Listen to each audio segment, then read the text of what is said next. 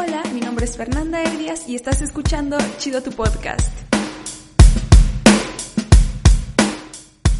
El día de hoy te traigo una respuesta que te va a generar muchas preguntas, pero yo te las voy a responder, no te preocupes, no te voy a dejar con la duda. Bueno, Tal vez hayas escuchado del caso Last National Bank en 1932. Se supone que se corrió un rumor de que el banco iba a quebrar. Entonces la gente fue a sacar su dinero del banco porque dices, a ver, a ver si va a quebrar el banco, se va a quedar con mi dinero, entonces pues yo no quiero eso todas las personas fueron a sacar su dinero del banco y pues ¿qué creen que pasó? Así es, el banco tronó. Ahora, lo que yo les vengo a contar es que esto que ocurrió en 1932 tiene un nombre y se llama profecía autocumplida, que el término fue inventado por un sociólogo que se llama Robert King Merton. Bueno, no fue inventado, fue más bien descubierto y puesto nombre, no sé cómo decirle a esto, pero básicamente consta en que, y cito, las personas responden a la percepción y al sentido que le dan a una situación y no a su realidad objetiva. Es decir, en vez de estar pensando en que el banco iba a tronar, porque objetivamente el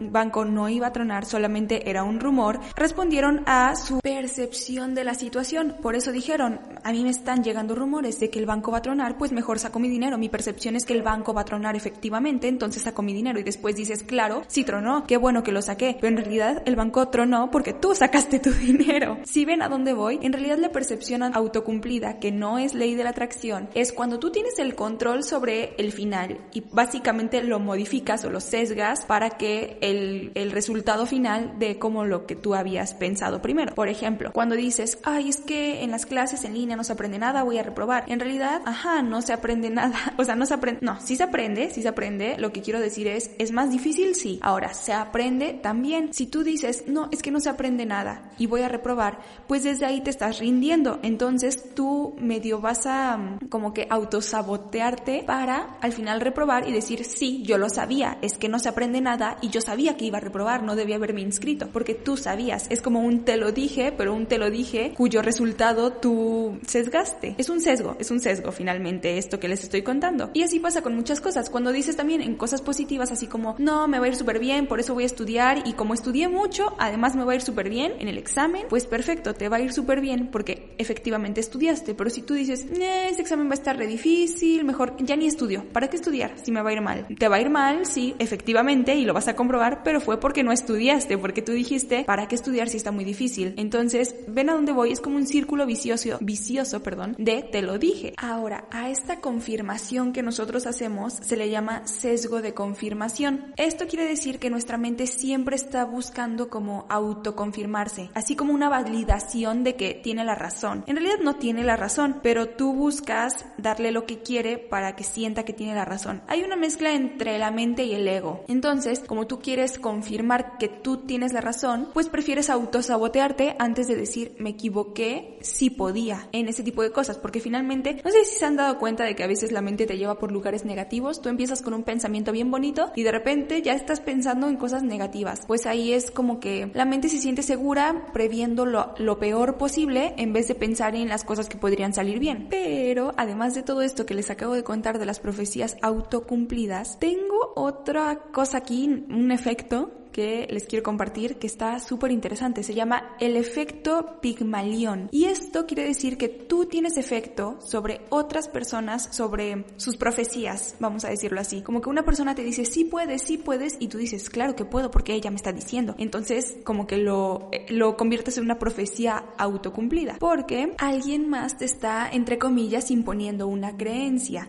Puede ser con cosas buenas o con cosas malas. No sé si te has dado cuenta, pero siempre eh, los niños que están en la primaria o en la secundaria, que son esas épocas en las que los maestros tienen mucho poder sobre nosotros, y el maestro dice así como de, ay, es que tú siempre eres bien burro, ay, es que tú nunca entregas tareas, tú siempre estás platicando atrás. Finalmente, así se queda el niño, como el burro, como el que siempre está platicando, como el que nunca pone atención, pero en realidad es porque le está autocumpliendo, entre comillas, una afirmación a esa persona a la que le creyó lo que le decía. Así funciona con muchas cosas. Muchas veces nos creemos las cosas que nos dicen nuestros papás en niños y eso es parte fundamental de nuestra personalidad. Entonces, si a mí de niña me decían mucho, es que eres bien inteligente, eres bien inteligente, eres muy inteligente, eres muy inteligente, pues ¿qué pasa? Que me lo creo tanto que finalmente termino cumpliéndolo y soy muy inteligente, soy muy analítica porque es lo que me han dicho toda mi vida y me lo he creído. Entonces estoy autocumpliendo una profecía. Igual con las cosas malas, ay, es que tú siempre dejas las cosas, tú siempre dejas las cosas, tú siempre dejas las cosas y finalmente te conviertes en eso, pero porque les crees, tienen un efecto en que, pues, como ya les dije y pueden investigar más si quieren, es el efecto Pigmalión. Se trata también del el poder de las expectativas que tienen las personas,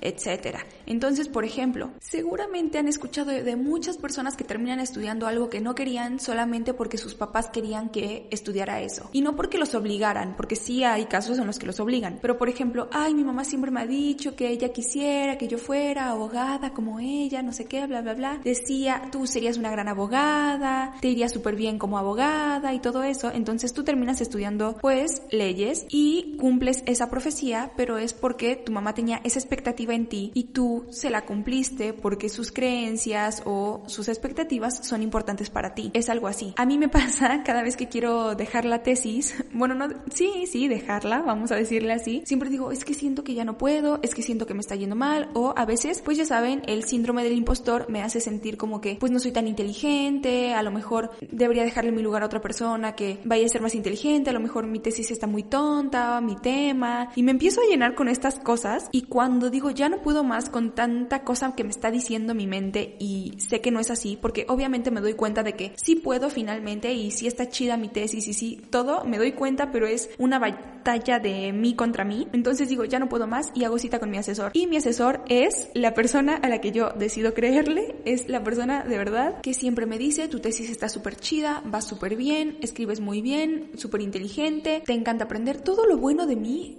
como que lo resalta. Yo termino, o sea, después de tener asesorías con él, yo digo, es que soy bien chida, sí, soy bien chida. O sea, ahí es como mi momento Rocky y digo, sí es cierto, sí es cierto. Y finalmente voy a terminar la tesis por un efecto Pigmalión. O sea, efectivamente voy a terminar la tesis por eso. Y así pasa con muchas cosas. Por ejemplo, la vez que yo metí nueve materias en la escuela. Después de eso yo dije, jamás lo vuelvo a hacer. Pero cuando terminé ese semestre, mi mamá me dijo, ya ves, yo te dije que ibas a poder. Pues claro, o sea, desde el principio me decía, ay, tú puedes, ya ni te quejes, tú puedes, tú puedes. Pero me lo decía así como, como es obvio. Él ya estaba tan segura en su creencia de que yo puedo sacar el semestre con nueve materias, es más, pónganme doce, que yo finalmente lo cumplí, porque sé que son sus expectativas y digo, no puedo fallar esas expectativas, porque si es verdad que soy inteligente, que soy organizada, que todo lo que me han venido diciendo, pues efectivamente voy a poder con nueve materias. Claro, yo me quería morir, me estaba arrancando los pelos, pero lo logré. Y mi mamá me dijo, te lo dije, yo sabía, pues claro, o sea, si me maté por asegurarme de que sigas teniendo esas creencias de mí. Ahora, les voy a dar unos tips por si quieren aplicar el efecto Pigmalión con otras personas de forma positiva, por favor, no vayan a ser así negativos. Es más, no sé si lo puedan controlar con ustedes mismos. Yo supongo, bueno,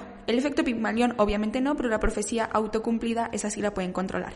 Pero bueno, requiere de tres aspectos. Número uno, creer firmemente en un hecho. Número dos, tener la expectativa de que se va a cumplir. Y número tres, y más importante, acompañar con mensajes que animen su consecución. Entonces, ¿cómo funciona? esto? Cuando un maestro llega a tu salón y te dice, ay, es que ustedes son el mejor grupo, son los más inteligentes, nunca me dan problemas, no, deberían de ver al otro salón, esos son diablos, pero a ustedes les va súper bien y todo eso, normalmente tú en tu mente estás diciendo, pero si yo reprobé, pero si yo me la paso hablando y así, ¿no? Ese tipo de cosas, pero como el maestro te lo dice tanto que tú eres su mejor grupo, que ustedes son súper estudiosos, que le ponen atención y todo, finalmente como que se lo quieres cumplir, entonces te conviertes en ese grupo como el que él te está tratando. Porque obviamente no nada más es el mensaje hablado, o sea, no nada más es decírtelo, también es comunicártelo de otras maneras como es tratarte así. Por ejemplo, cuando dices, quiero que mi hijo sea responsable, pues lo trato como una persona responsable. Ah, ok, tú te vas a ser responsable de tus cosas porque ya eres adulto, entonces tú hazte responsable. Yo no te voy a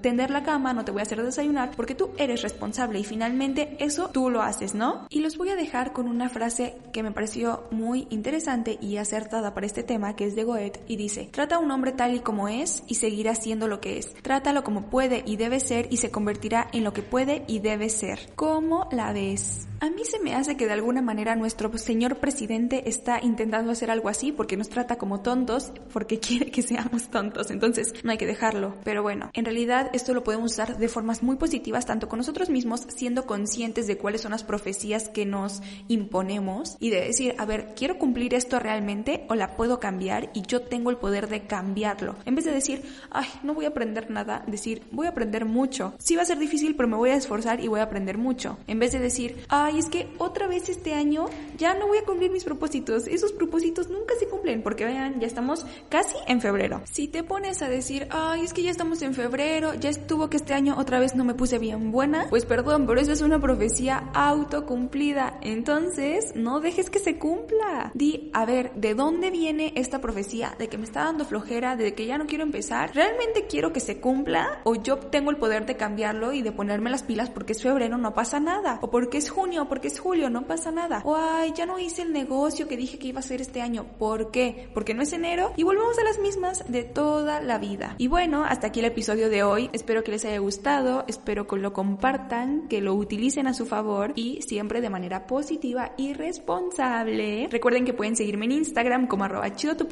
en donde pueden enviarme todos sus datos curiosos que yo revisaré y estudiaré arduamente y tal vez algún día salgan en este podcast. Nos escuchamos el próximo viernes aquí en Chido tu podcast.